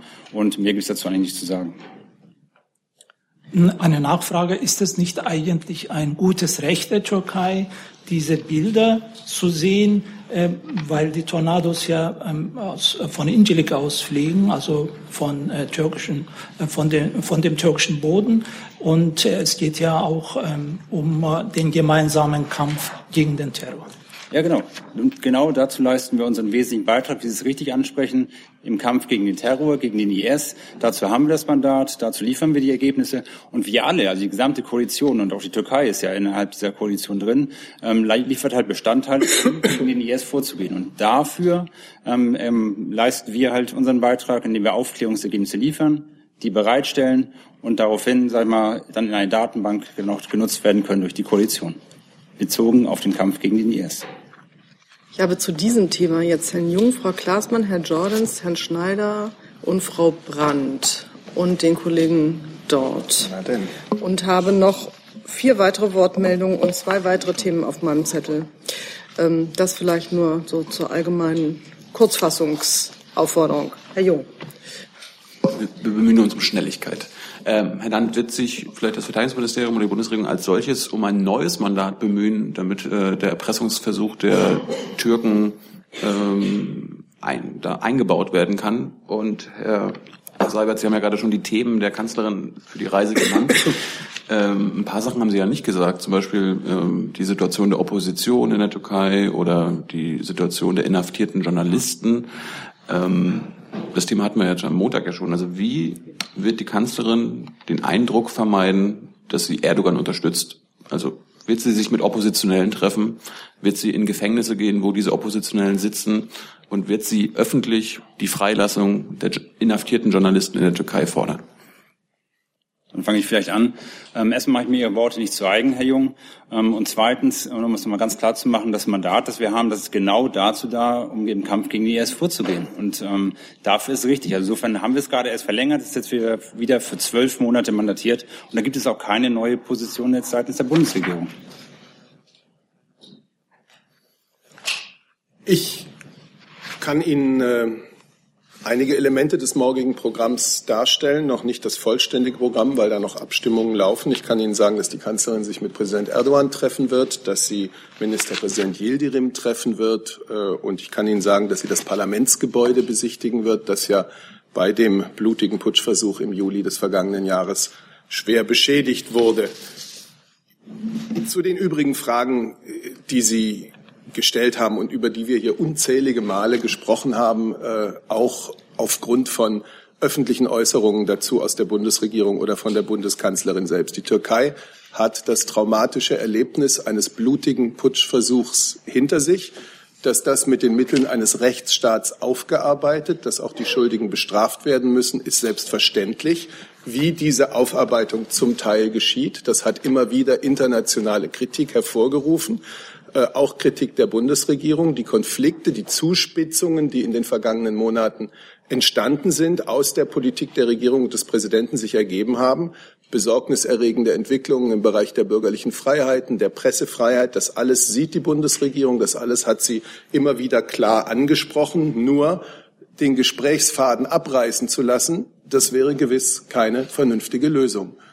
Und im Übrigen würde ich sagen, fahren Sie nach Ankara oder verfolgen Sie das, was da morgen passiert und gesagt wird, ähm, auf anderem Wege? Ich werde es hier nicht vorwegnehmen. Ist ja schön, dass sie das, Parla das Parlament besuchen wird oder will, aber ob sie jetzt sich mit Oppositionellen trifft, auch in aller Öffentlichkeit, haben sie jetzt nicht verraten.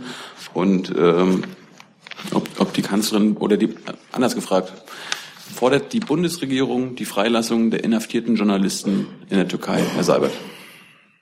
Ich habe Ihnen Elemente des Besuchsprogramms vorgetragen. Wenn es weitere gibt, dann werden die Medien darüber morgen unterrichtet. Wir haben immer wieder darauf hingewiesen, und das wird sicherlich äh, auch ein Thema der morgigen äh, Gespräche sein, dass die Pressefreiheit äh, aus unserer Sicht eine zentrale Säule eines demokratischen Rechtsstaats ist, dass Aufarbeitung dieses blutigen Militärputsches notwendig ist, aber im Rahmen der Rechtsstaatlichkeit und im Rahmen der Verhältnismäßigkeit geschehen muss. Äh, daran ist nichts Neues. Das ist von dieser Bank und bei anderen Gelegenheiten äh, und auch im direkten Gespräch mit den türkischen Partnern häufig gesagt worden. Frau Klaasmann. Äh, Sie haben ja eben das Thema Pressefreiheit schon ganz kurz angesprochen. Äh, wenn Sie davon ausgehen, dass es um eben diese Pressefreiheit in der Türkei nicht so gut bestellt ist, äh, kann es dann nicht sein, dass der Besuch der Kanzlerin zu diesem Zeitpunkt eigentlich nur als Unterstützungsbesuch gewertet wird, weil mögliche kritische Töne bei der türkischen Bevölkerung gar nicht ankommen werden und diese Reise eben sehr kurz vor dem Referendum doch liegt? Darüber haben wir hier am Montag schon ausführlich gesprochen. Äh, dieser Eindruck, äh, den teile ich nicht. Das hat nichts mit den Absichten der Reise zu tun und es wird auch nichts mit dem zu tun haben, was die Bundeskanzlerin in Ankara an Positionen vertreten wird. Herr Jordan, Sie hatten gestrichen, richtig? Dann habe ich Herrn Schneider. Nee? Weil das Thema Pressefreiheit gerade hochkam. Gehen Sie davon aus, dass es eine gemeinsame Pressekonferenz geben wird? Ich gehe von einer Pressekonferenz aus, ja, ähm, und ich werde Sie noch rechtzeitig informieren, äh, wann äh, das stattfinden wird. Dann habe ich Herrn Schneider. Herr Seibert, wie steht denn die Kanzlerin zu der Anregung des Koalitionspartners in Ankara auch über DITIB zu sprechen? Anregungen bekommt die Kanzlerin ja zurzeit zahlreiche, äh, worüber sie alles sprechen soll. Ich kann Ihnen sagen, dass, dass diese Fragen der, der türkischen Imame hier in Deutschland auch in der Vergangenheit schon ein Gesprächsthema zwischen der Bundeskanzlerin und ihren türkischen Gesprächspartnern waren. Wie gesagt, ich möchte hier nicht äh, vollständige äh, Redethemenlisten abliefern müssen, aber äh, wir werden das alles dann danach bekannt machen, was äh, Thema der Gespräche war. Dass uns dieses Thema beschäftigt, ist selbstverständlich. Äh, da brauche ich äh, jetzt ja nicht weiter darauf einzugehen, das ist klar. Frau Brandt. Ähm, vielen Dank. Dann habe ich jetzt wahrscheinlich die Abschlussfrage zu dem Thema. Herr Jung hat sich noch mal gemeldet. Oh, okay, gut. Trotzdem eine, eine, ähm, eine einordnende äh, Frage. Herr Seibert, wenn Sie jetzt von hinten auf den Besuch drauf gucken würden, was, an welchem Punkt wäre der Besuch denn ein guter, ein erfolgreicher Besuch gewesen? Im Sinne von, reicht es überhaupt nur, in Kontakt mit Erdogan zu kommen? Also das Gefühl zu haben, ich spreche mit ihm und er hört mir zu und er nimmt auf? Was ich sage, oder gibt es irgendwas Konkreteres, wo Sie sagen, das würden wir gerne erreichen? Die von hinten, wie gesagt, die Beurteilung des Besuchs journalistisch werde ich Ihnen überlassen. Ich habe Themen genannt, äh, bei denen wir natürlich auch operativ äh, denken und nicht einfach nur ein, einen Meinungsaustausch. Äh, und das, glaube ich, muss ich jetzt nicht wiederholen, äh, die weitere Umsetzung des EU-Türkei-Flüchtlingsabkommens. Wie kann es äh, weitergehen in Syrien? Was kann getan werden von außen, um den Menschen in Syrien humanitäre Hilfe zukommen zu lassen, um den derzeitigen Waffenstillstand in ein UNO in einen UN-Prozess wieder zu überführen, wo er nämlich hinkanalisiert werden muss. Das sind alles doch hochpraktische Fragen. Zypern. Ich meine, die Verhandlungen werden geführt. Ich habe jetzt noch Herrn Jung und die Kollegin vom Deutschlandradio, deren Nachnamen ich jetzt auch nicht verstanden habe. Ähm, gibt es noch weitere Fragen zu diesem Thema? Sonst ziehe ich da jetzt einen Schlussstrich bei der Frageliste. Das sieht nicht so aus, Herr Jung. Und Elisabeth, unterstützt die Kanzlerin das Referendum von Herrn Erdogan über ein Präsidialsystem in der Türkei? Und Herr Schäfer, Sie wollten ja nicht dementieren oder bestätigen, aber ich frage nochmal nach. Im Spiegelbericht heißt es ja, der türkische Brigadegeneral Duman stellte auf dem Neujahrsempfang der türkischen Streitkräfte am 20. Januar klar, eine Genehmigung der deutschen Baumaßnahmen sei nur möglich, also in Inschlik, wenn die deutschen Aufklärungsbilder der Tornados in Zukunft direkt an die Türkei geliefert würden. Und das heißt weiterhin nach dem Neujahrsempfang habe dies auch Bo Aslan, der außenpolitische Berater von Herrn Erdogan, gegenüber dem deutschen Botschafter Erdmann noch einmal bestätigt. Ähm, diese Geschehnisse äh, sind aus Ihrer Sicht äh, nicht passiert. Wie soll ich das verstehen?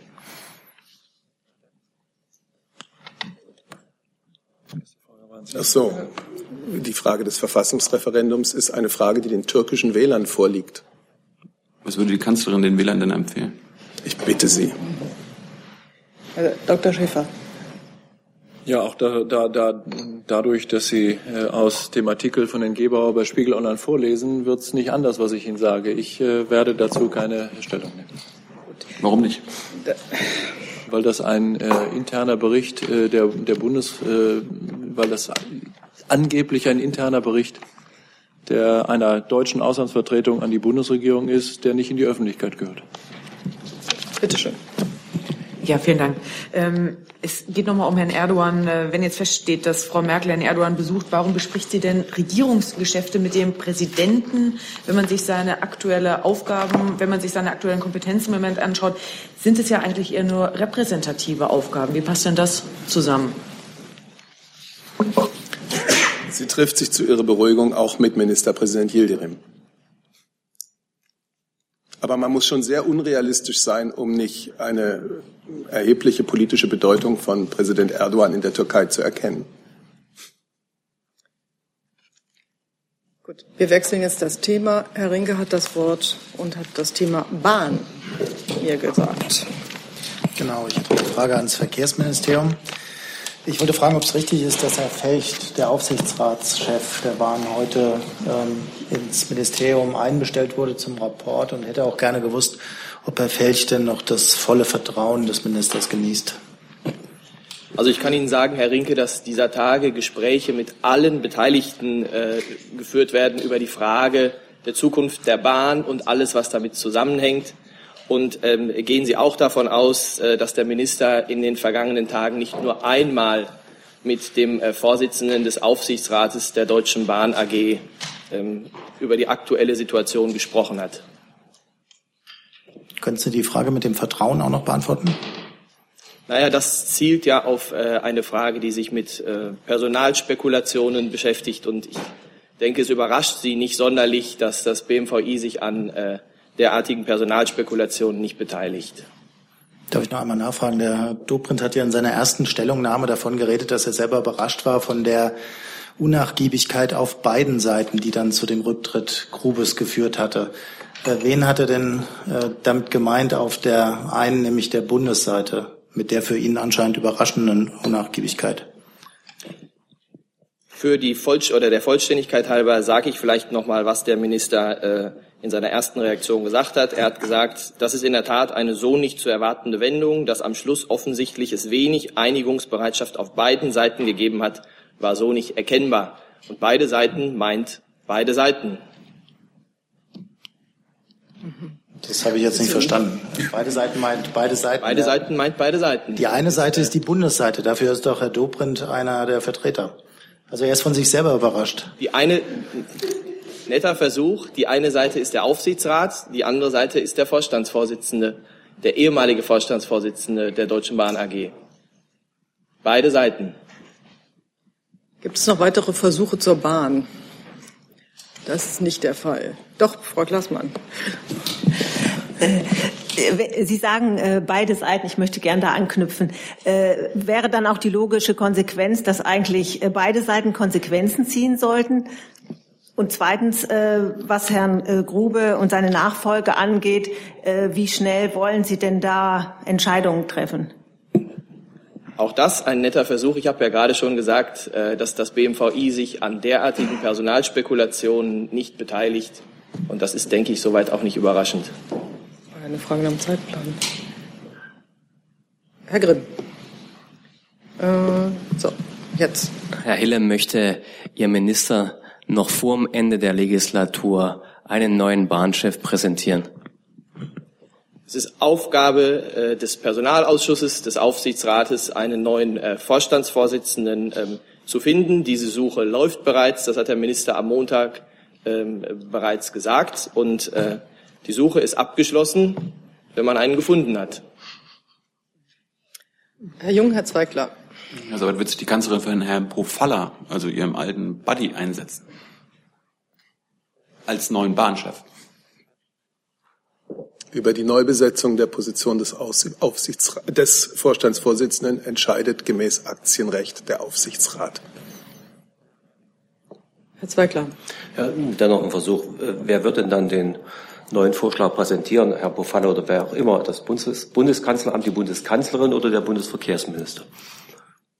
Herr Seibert hat das doch gerade sehr zutreffend äh, beschrieben, wie das Prozedere ist. Und wenn es etwas zu äh, verkünden gibt, ähm, werden wir das tun.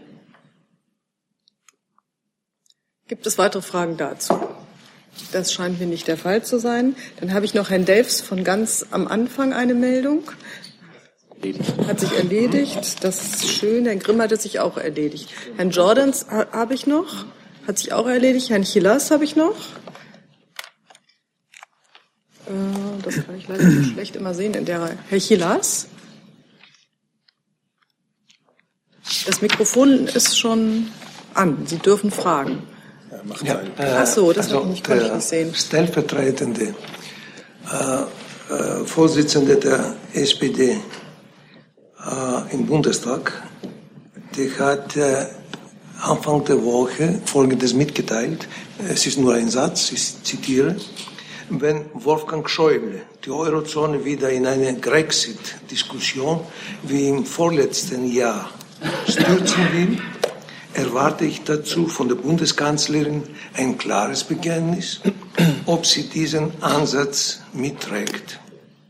Nun, ich frage gemeinsam mit äh, Herrn Schneider, ob die Bundeskanzlerin von so einem Vorhaben informiert ist, ob sie dem zustimmt und, und ob sie bereit ist, äh, ein klares Bekenntnis dazu abzulegen.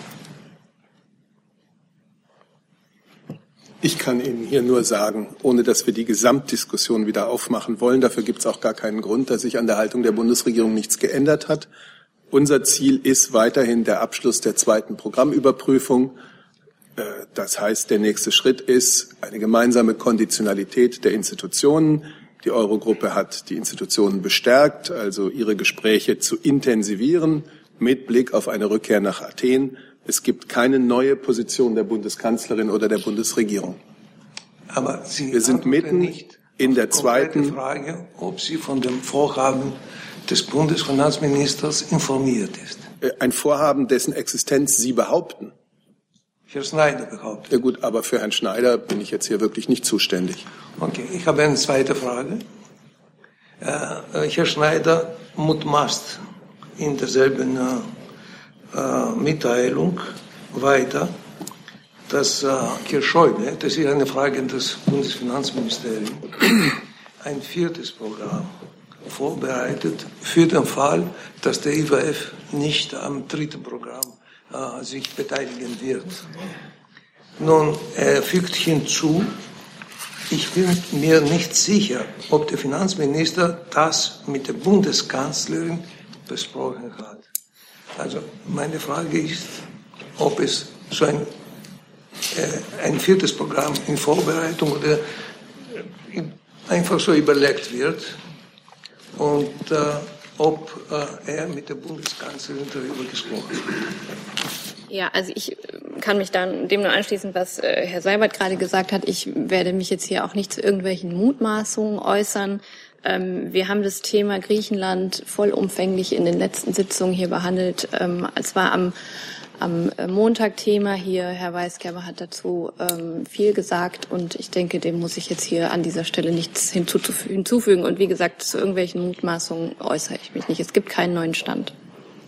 Darf ich noch etwas hinzufragen? Fragen Sie noch bitte. Also wenn der Bündnispartner, also der, der in der Regierung, die SPD, so einen Alarm schlägt, dass äh, Sachen geschehen, die, über die sie nicht genau Bescheid weiß.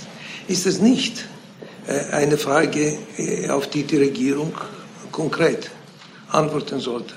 Also zumindest die, die Befürchtungen des Bündnispartners zerstreuen. Also ich kann nur das wiederholen, was ich Ihnen jetzt gerade gesagt habe, und dem habe ich auch nichts hinzuzufügen. Dann wechseln wir jetzt das Thema. Herr Jung hatte sich noch mal zu einem anderen Thema gemeldet sich erledigt. Dann habe ich noch die Kollegin dort zu einem anderen Thema. Hm, das war die. Ja, vielen Dank. Äh, es geht um das Thema Starthilfe Plus, was ja heute in Kraft getreten ist. Meine Frage wäre jetzt noch mal ganz simpel. Ich vermute mal, es geht, es geht ans BMI. Gibt es denn ungefähr eine Größenordnung, die man sich vorstellt? Hat man ungefähr eine Vorstellung, wie viele Asylsuchende auf diese Fördermittel dann zurückgreifen werden und was man vielleicht so nach sechs Monaten, nach zwölf Monaten ähm, prognostiziert? Ähm, also eine konkrete eine Zahl, eine Prognose kann ich Ihnen hier nicht anbieten. Ähm, es ist ja in Teilen jedenfalls tatsächlich ein neues Programm, ein neuer Ansatz, so dass wir jetzt mal abwarten müssen, ähm, wie und in welchem Umfang das von potenziellen ähm, ähm, ähm, Anspruchstellern in Anspruch genommen wird. Ähm, wir hoffen natürlich dem Grundsatz folgend, dass ähm, wir in Deutschland nicht ohne Sinn und ohne Zweck im Asylrecht unterscheiden zwischen solchen Menschen, die zu uns kommen und Schutzbedarf haben und solchen, die zu uns kommen, die keinen haben und äh, der klaren Konsequenz, dass diejenigen, die hier keinerlei Bleibeperspektive haben, Deutschland wieder verlassen muss und im, im sozusagen Umsetzungsprozess dieses klaren Grundsatzes die freiwillige Rückkehr aus unserer Sicht immer vorzugswürdig ist vor einer Abschiebung aus vielerlei Gründen, aus humanitären ebenso wie auch aus ganz praktischen. Und dafür ist dieses neue Programm ein ganz wichtiger Schritt in die richtige Richtung, dass eben Menschen ähm, auch in verschiedenen Stadien ihrer Asylverfahren hier äh, eine entsprechende Förderung in Anspruch nehmen können, um dann auch in ihr Heimatland zurückzukehren. Eine Prognose kann ich Ihnen leider nicht geben. Herr Jung noch mal dazu. Also Sie hatten noch ein anderes Thema, das habe ich noch im Kopf.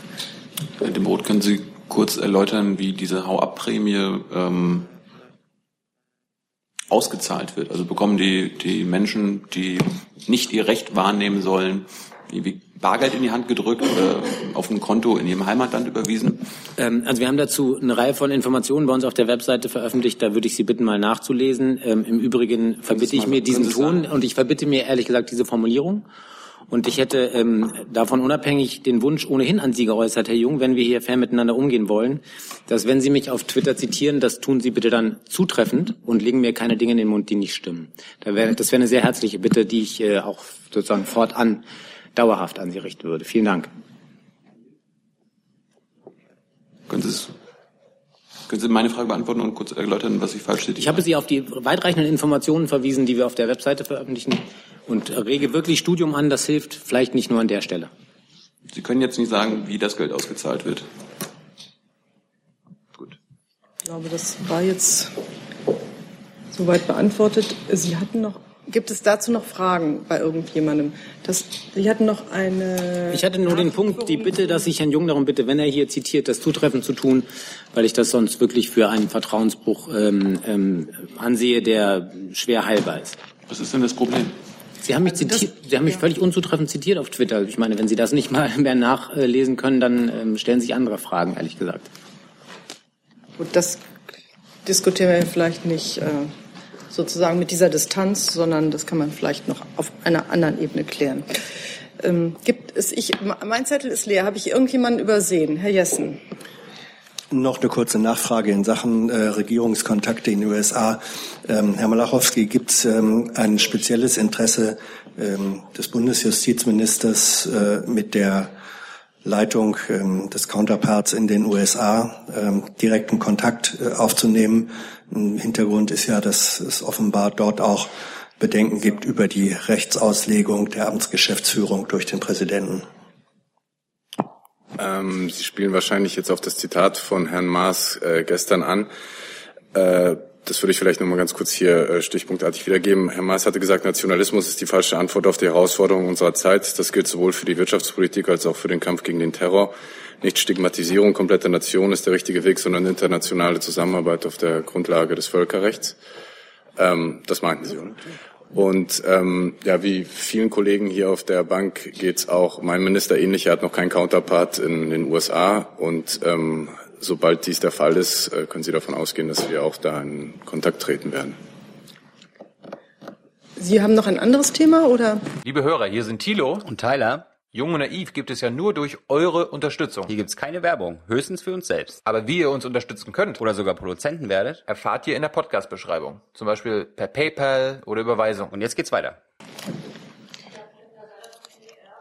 Eine Frage ans Bundesverkehrsministerium zur Radar Hochbrücke. Die Bundesanstalt für Straßenwesen hat ja neue Zahlen mit äh, deutlich höherem Verkehrsaufkommen errechnet für die Radar Hochbrücke wird äh, Minister Dobrindt jetzt seine Pläne ändern und vielleicht den Neubau der Brücke sechsspurig anlegen anstatt vierspurig. Wo ist diese Brücke? Also können, können Sie noch mal erklären, welche Änderungen Sie meinen? Statt eines vierspurigen, eines sechsspurigen Aufkommens, weil das Verkehrsaufkommen nach den Berechnungen der Bundesanstalt von 40.000 auf über 50.000 angestiegen ist. Wie Sie wissen, haben wir ja äh, gerade im letzten Jahr den Bundesverkehrswegeplan äh, 2030 ähm, beschlossen und vorgestellt. Ähm, Grundlage für die ähm, Planungen sind ähm, Prognosen der Verkehrsentwicklungen auf entsprechenden ähm, ähm, Straßen und Autobahnen. Und unsere Prognose führt eben zu dem Ergebnis, dass wir eine ähm, vierspurige mit Möglichkeit der Nutzung des Standstreifens ähm, vorsehen. Im Ergebnis läuft das also auf äh, die gleiche Anzahl an, an Fahrstreifen äh, ähm, hinaus. Also die Zahlen waren jetzt neu von der Bundesanstalt und Sie sehen jetzt keinerlei Veranlassung, die Planung zu ändern. So ist das. So, ich habe jetzt hoffentlich wirklich keinen mehr übersehen. Ich danke allen für Ihre Geduld und Ihr Erfahrungsvermögen und wir sehen uns am Freitag wieder. Ich schließe die Presse.